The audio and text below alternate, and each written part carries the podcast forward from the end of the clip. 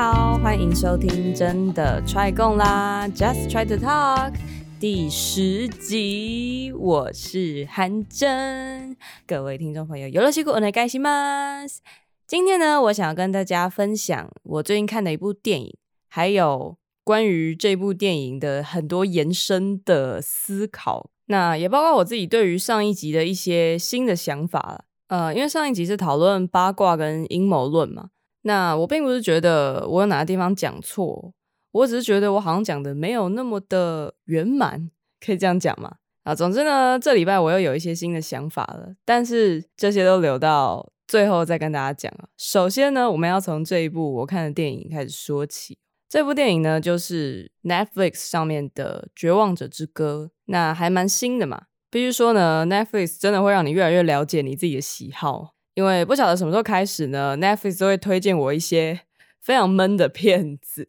然后我也是看得乐此不疲啊。大概是从我想结束这一切那一部开始吧，那部好像三个小时还是四个小时，反正就是一个非常长，然后非常闷，看完你会觉得呃非常绝望的一个片子。但是不得不说，它真的是后劲还蛮强的，会一直留在你的脑海中。但如果你是一个天性比较乐观阳光的人，你可能会觉得非常难受。也许你看到一半就看不下去了，或者是说你看完会觉得哇，这到底在讲什么？但是我也不晓得为什么，我就是会对这类型的某些片子还蛮着迷的。尤其那种有大量的对话哦，那些话又不是废话，这些台词都是经过精心设计的嘛，我就不知道为什么还蛮喜欢的。然后再来就是卡斯很强大的神器之地。里面有蜘蛛人和爱德华正面交锋的场景，对，真是不好意思哦，我对于罗伯·派丁森的印象还是停留在《暮光之城》的爱德华，没办法，因为他那时候实在太红了。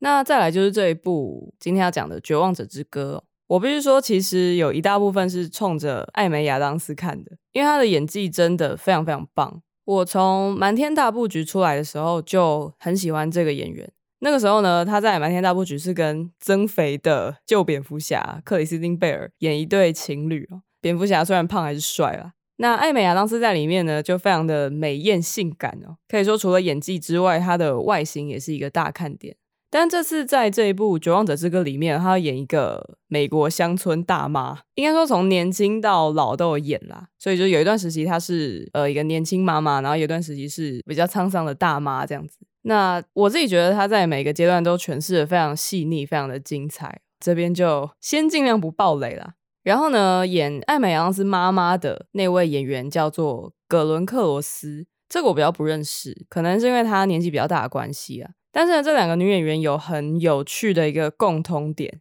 就是他们都还没有拿过奥斯卡。哒啦，他们都是有奥斯卡遗珠的这个封号。之前大家最喜欢讲的就是里奥纳多嘛，因为他也是入围很多次，但是每次都没有拿。但是之前呢，《神鬼猎人》他终于拿到第一座奥斯卡，那也算是突破了这个魔咒。所以大家就开始把注意力转向艾美亚当斯哦，因为他也是一位非常实力坚强，但是还没有赢得任何奥斯卡奖的演员。大家都觉得，哎，根本就是女版的里奥纳多啊。那这位葛伦克罗斯呢，他也入围过七次奥斯卡奖，但是一样每次都没有得奖。那他在这部《绝望者之歌》里面的戏份，呃，应该是没有艾美亚当斯那么多啦，但是有他的戏也都是蛮精彩的，所以呃，也希望他们可以赶快得到奥斯卡奖。但是呢，以上这两位其实都不算是《绝望者之歌》的主角，主角呢是第三代，在这个戏里面呢是艾美亚当斯的儿子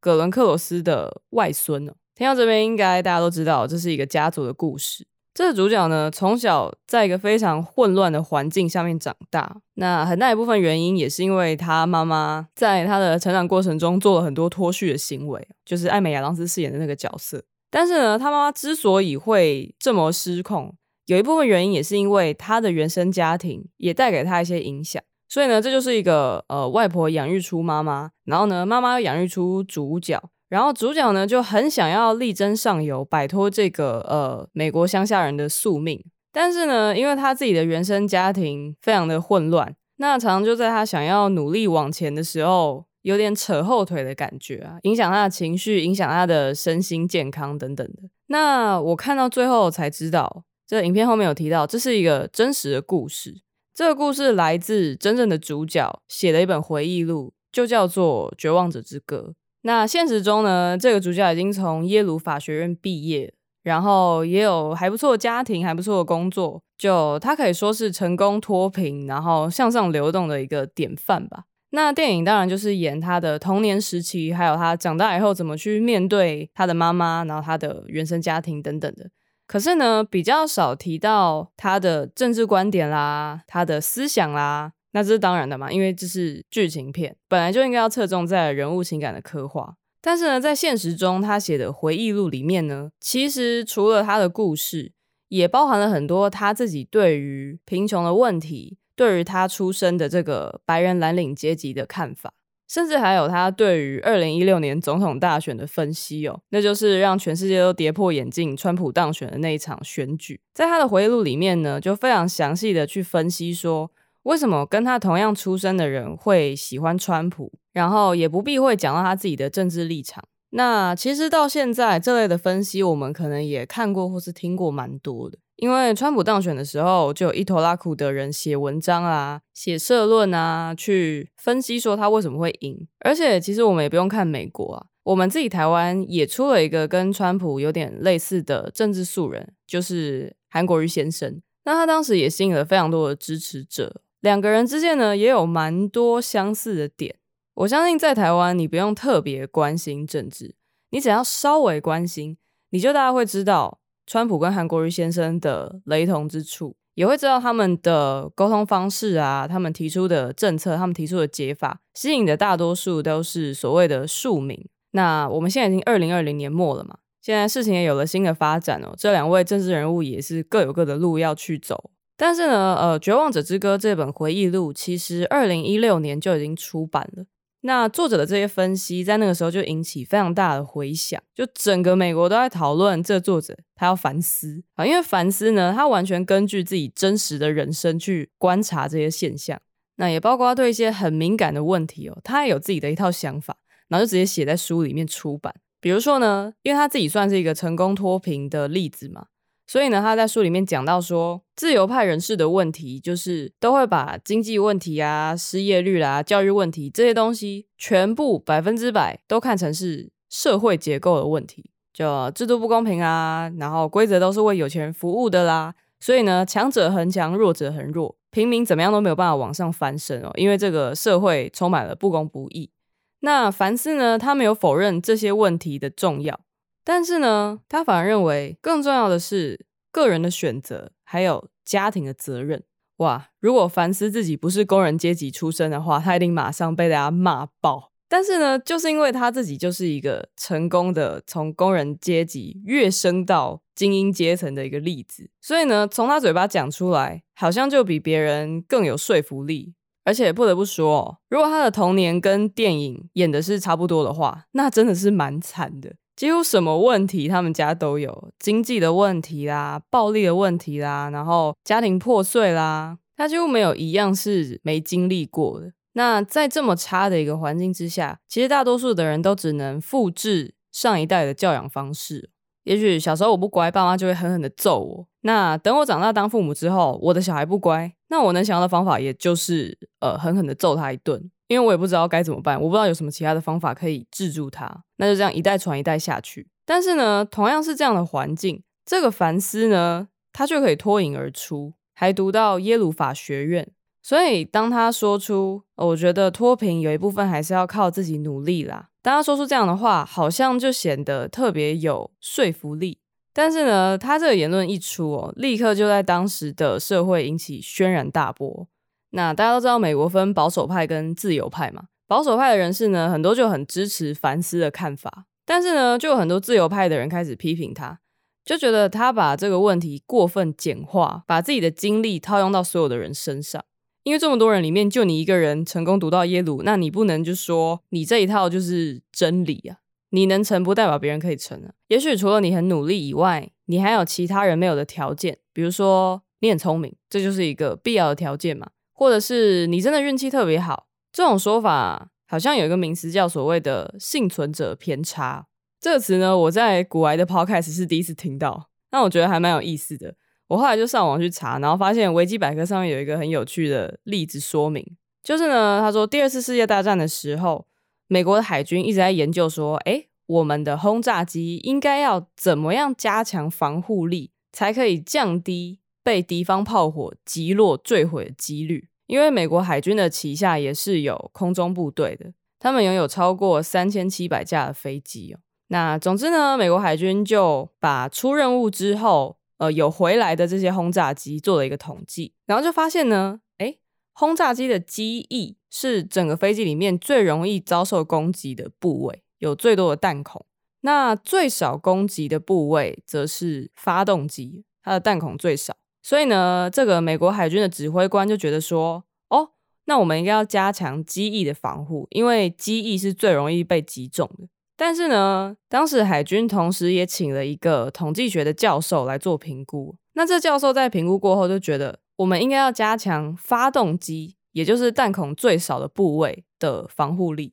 为什么呢？因为这个教授认为呢，在他们统计的这些样本里面，只有安全回来的轰炸机而已。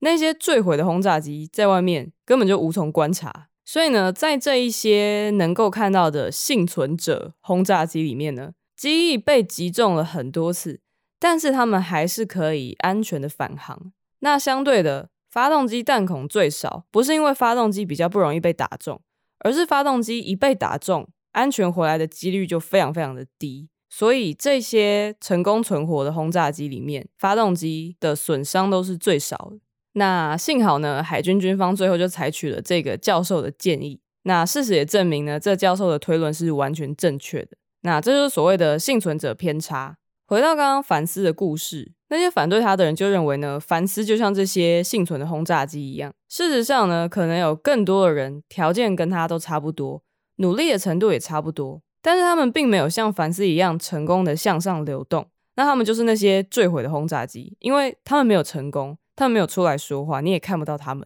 也许凡斯觉得他自己是靠着努力才有今天，但是很可能呢，努力其实也不是让你成功的最关键的条件。那其实你说凡斯自己是一个这么聪明的高材生，那他又亲身经历、亲眼目睹了这么多事情，他当然也不会这么单纯的觉得努力就可以克服一切。他在自己的回忆录里面也提到很多山区乡下的产业结构的问题、传统的问题等等的，然后也一直强调说，贫穷就是一个比一般人想象中更复杂的问题。但是呢，他同时也强调，在这一些生活条件都差不多的人之中，还是有人努力工作、努力读书，继续坚守他们的信仰，甚至也继续怀抱向上流动的美国梦。他觉得呢，他的外公外婆就是属于这一类的人。那相对的，也有人干脆放弃努力，然后开始怨天尤人、愤世嫉俗。那他觉得他的妈妈就是属于这一类型的人。那在他的成长过程里面呢，他妈妈除了遗传给他聪明的头脑以外，带给他的几乎都是负面的榜样跟影响。所以他就也有样学样，开始鬼混啊，抽一些有的没的东西啊，跟别人出去闹事，差一点就误入歧途。但是呢，后来他的外婆看不下去，就开始祖母带母职的很严厉的教育这个凡斯哦，把他那些坏朋友通通都赶走，要他好好读书。可能那时候外婆觉得说啊，已经没把女儿教好了，现在这个孙子不能也这样放着越来越烂。那凡斯呢，后来自己也改邪归正啊，就好好读书，也不再鬼混了。终于呢，就真的考上了耶鲁大学的法学院。那从他的故事和他的这些观点看来，你还是可以看到，他觉得努力是一个很大的关键。就算你的这个努力不见得可以让你摆脱贫穷的生活，但是有努力和没努力，还是会对周遭的人产生非常大的影响。像他的外婆和他的妈妈，就在他的人生中给他带来非常不同的影响。一个以严厉的爱去管教他，让他成长，让他为自己负责任。但是另外一个呢，比起一个照顾者，更多的是让这个儿子担心哦，甚至有时候会有点在扯他后腿的感觉啊、呃。这是我看电影的时候有的一些感受啦。我昨天刚好也在听徐玉切入点，徐玉呢是一个作家，他每年都会更新他的 podcast，就是徐玉切入点这个节目。那他有一集也是讲到关于废材的主题，就是放弃努力也放弃为自己负责任的一群人。其实我不知道是废柴还是废柴，照理说应该是财啦，像我们常说大材小用啦，或可造之材啦之类的。那柴的话，好像就木柴、火柴。不过不管是哪一种，好像都可以拿去烧一烧。反正呢，呃，徐玉的观点就跟这个作者凡斯比较像，他也是觉得呢，社会结构不能决定每一件事情。那根据他的观察，他觉得废柴常会怨天尤人，或是觉得说啊，那些成功的人都是刚刚所说的幸存者偏差哦，就他们拥有某些自己没有的优势，并不是像他们口中所说的是因为自己很努力，所以才达到今天的成就。那他就认为呢，这样的想法不只是抹杀了那些人的努力，也否定了所有形式的努力，因为你就觉得其实努力根本就不重要，重点是你有没有家境，你有没有人脉，你有没有资源。你有没有什么巴拉巴拉巴？所以呢，废柴除了自己不努力以外，也会去怨恨那些比他们拥有更多的人。即使那些人可能真的很努力，但是在他们的眼中，呃，努力根本就不重要嘛。重要的是你本来拥有的那些先天条件。那学玉他也不会言说他完全无法同理像这样子的人，因为他自己就是一个非常努力在发挥自己产值的人。就算呢，以他现在的经济条件，他其实可以不用工作，也可以生活下去。但是他还是会很尽力的去发挥自己的影响力，然后也想要为社会尽一份心力吧，想要有所贡献。所以他当然就没有办法心安理得的去当一个废柴。那其实我觉得徐玉对于废柴的观察，还有他们的心理分析，其实基本上都没有错，因为我身边也有一些这样子心态的人。他们也并不是真的那么废啦，但是会抱持一种比较消极，然后比较偏向悲观、怨天尤人的这种生活态度去做每件事情。所以我觉得他的观察还蛮准确的。但是我觉得我自己倒是有点理解这样的心情吧，因为我有一阵子的心态其实也有一点像这样，那种状态就是你觉得再怎么努力都不会有任何的回报。其实有很多这种心理的人，他并不是一开始就很懒惰或是很自私，可能也有啦。但是有不少的人是他一开始非常努力，而且那个时候呢，他抱持着非常大的希望。但是就所谓的希望越大，失落越大嘛。当他发现其实呃未来没有给他任何的 promise，他就会瞬间转换成另外一种心态，就是啊不期不待，不受伤害。因为呢，我这么努力了，我还是不如别人，那我。何必这么累呢？而且我觉得，呃，随着时间跟随着年龄的增长哦，这种绝望的感觉也会越来越加深。虽然我现在还没三十啦，但是其实，在音乐产业当中，呃，很多人都非常年轻，就已经有蛮高的知名度了。所以这也成为他们日后能够一步一步往上走、往前进的一个基础吧。但是以我现在的年龄跟我现在的整个状态来说，呃，你当然是会觉得没有那么乐观。所以其实有一阵子，我心态真的是蛮黑暗的，就很想要放弃。但是当然后来是没有继续在这样的想法当中了。其实我觉得我也真的很幸运，因为就算在我是这么负面的状态之下，我的家人跟朋友都还是蛮支持我的。所以我就很幸运的可以从那个状态当中走出来，然后继续做更多不同的尝试。但是或许有的人就他的处境可能不允许，或是他根本就没有什么选择。像《绝望者之歌》里面的妈妈，就是艾美亚当斯的那个角色，她就有点像是这样。其实电影里面也不止一次提到，她是一个很聪明的人，以前成绩非常的好，但是呢，因为一些条件的限制，让她没有办法继续接受很好的教育。因为美国念大学是很贵的嘛，所以呢，她就自己呃半工半读的念完护校，然后成为一个护士。那一般人可能就觉得说，哎呀，虽然有点可惜，但至少你也有一份工作啦，你可以养活你的小孩。你可以就这样好好的生活，虽然比较辛苦，但可能也不算一个太差的结果。但是呢，其实他的心里有很多的怨恨。呃，我试着尽量不爆剧情上的雷啦，我只是想跟大家描述一下这个人的心理状态哦。总之，他就觉得说，我不应该只有现在这样。那他本身的情绪也不是非常稳定。所以呢，在接下来他经历了一些打击之后呢，他就越来越走向一个崩溃的状态，最后也变成一个没有办法真的好好照顾自己的一个类似废柴的人。但是你说像主角的外婆这种比较默默耕耘，然后也努力生活的人，他们就比较开心吗？我觉得其实也不尽然哦，有时候他们反而心里会有更多的愤怒。因为他们努力工作，努力赚钱，然后还要照顾像身边呃烦丝的妈妈这样的人，很多时候他们是不得不继续撑下去。而且因为生活已经够苦了，如果他们再觉得自己没有得到公平的对待的话，就会非常非常的愤慨。这个作者就在回忆录里面提到一段说，他的外婆其实都常抱怨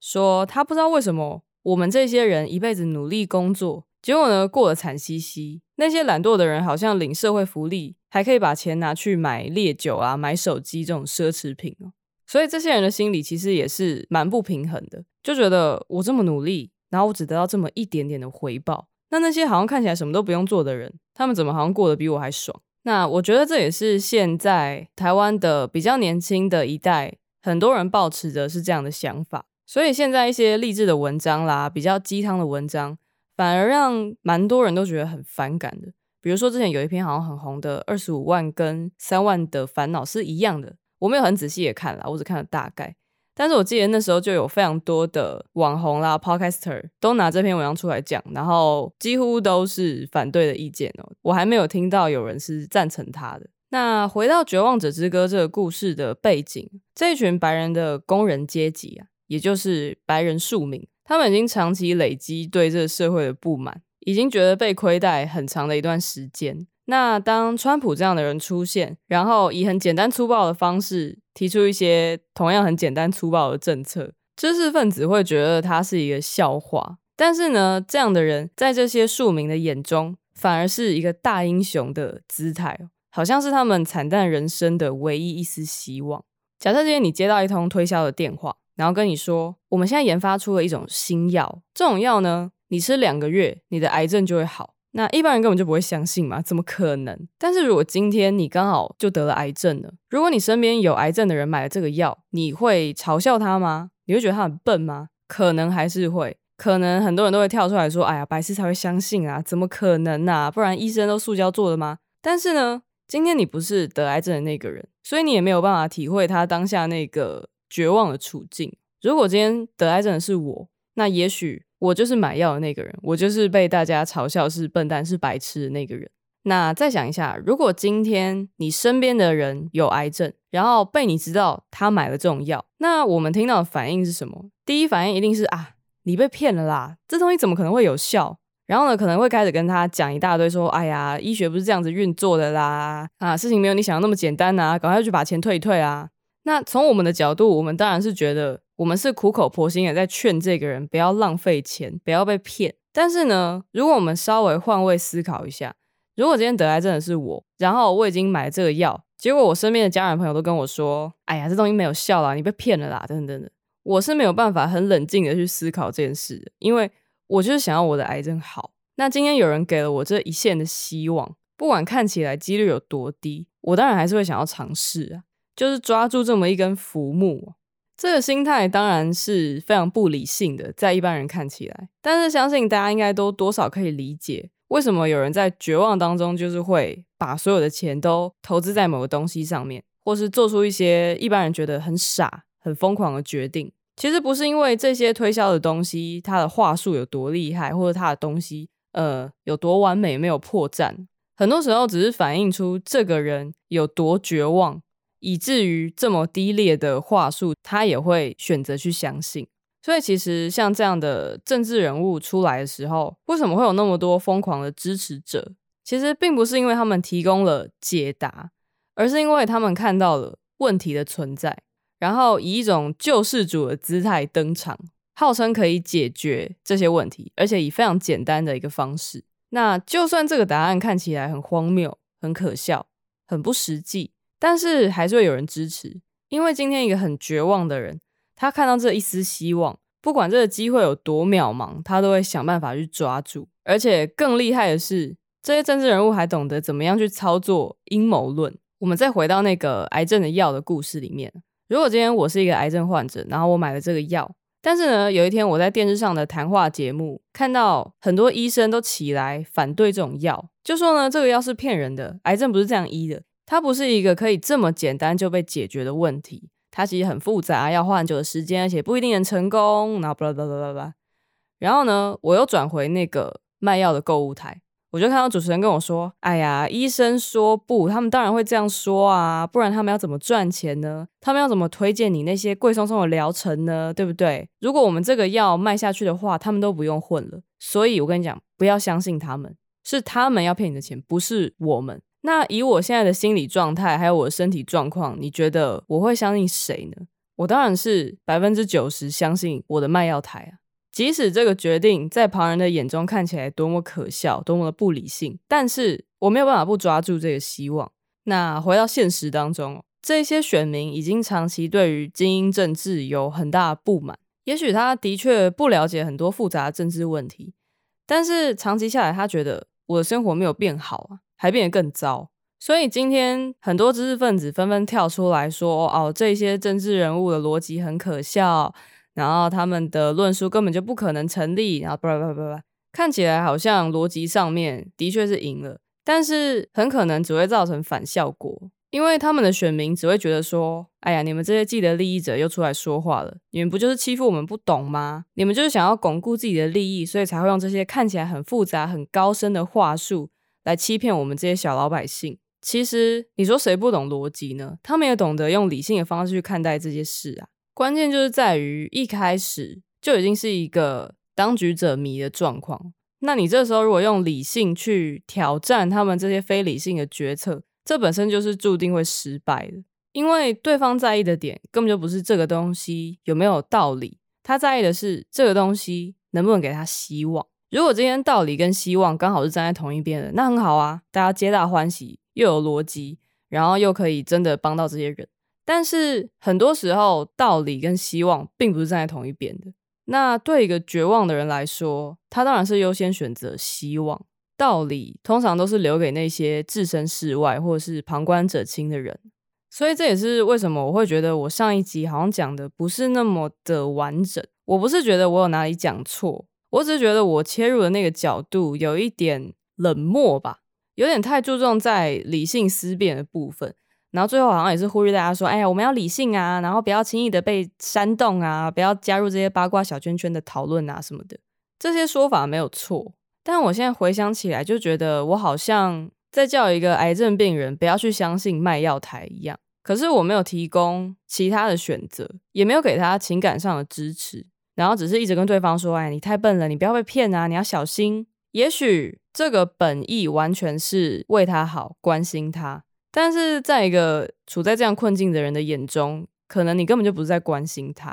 他可能觉得你还在破坏他的希望，你在呃伤害他的感情等等的。也许那些很热衷于八卦讨论或者是阴谋论的人，他也只是把对于生活的无力感转移到这些事情上面而已啊。所以当他看到披萨店里面可能有被绑架的儿童的时候，他就会觉得这是一个伸张正义的机会啊。或是也许他觉得自己的努力一直没有被看见，一直都是在一种被低估的状态。那当他看到一些名人的八卦，或是听说身边的人有什么起起伏伏的时候，他当然也是会很热衷的想要去讨论这些事情，因为也许那就是他获得价值感的一个来源。那最后我也想要跟大家说，虽然真的有很多事情是很难去改变的，就算我们真的可以改变。有时候我们也会不免让自己失望，因为我们有情绪，我们有体力上的限制，我们也没有办法完全的掌握每一个细节，或者是预测未来会发生什么事情，所以我们没有办法在每个当下都做出完美的决定。但是不代表我们努力就没有任何的意义。